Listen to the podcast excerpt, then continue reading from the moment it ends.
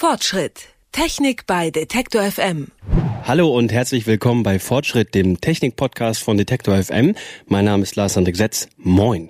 Ich bin immer wieder viel unterwegs, mit dem Zug, mal von einem Job zum nächsten äh, oder im Campingurlaub mit der Familie oder sonst wo.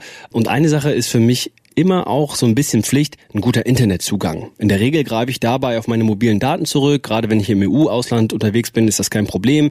Ich habe außerdem 10 Gigabyte, die reichen auch in der Regel. Aber was ich nicht mache, das ist sowas wie Serien streamen, wenn ich unterwegs bin oder große Dateien für die Arbeit verschicken. Und wer genau darauf angewiesen ist, dem dürften seine mobilen Daten auf kurz oder lang nicht reichen. Gleiches gilt dann auch für öffentliche WLAN-Angebote.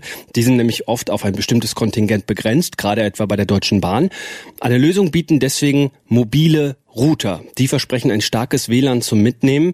Aber wann lohnt sich so ein Gerät? Und worauf muss man unbedingt achten, wenn man sich so eins anschaffen will? Das weiß Marvin Sommershof vom Tech-Newsletter Digital gefesselt. Und mit ihm habe ich über die mobilen WLAN-Router gesprochen. Hallo Marvin.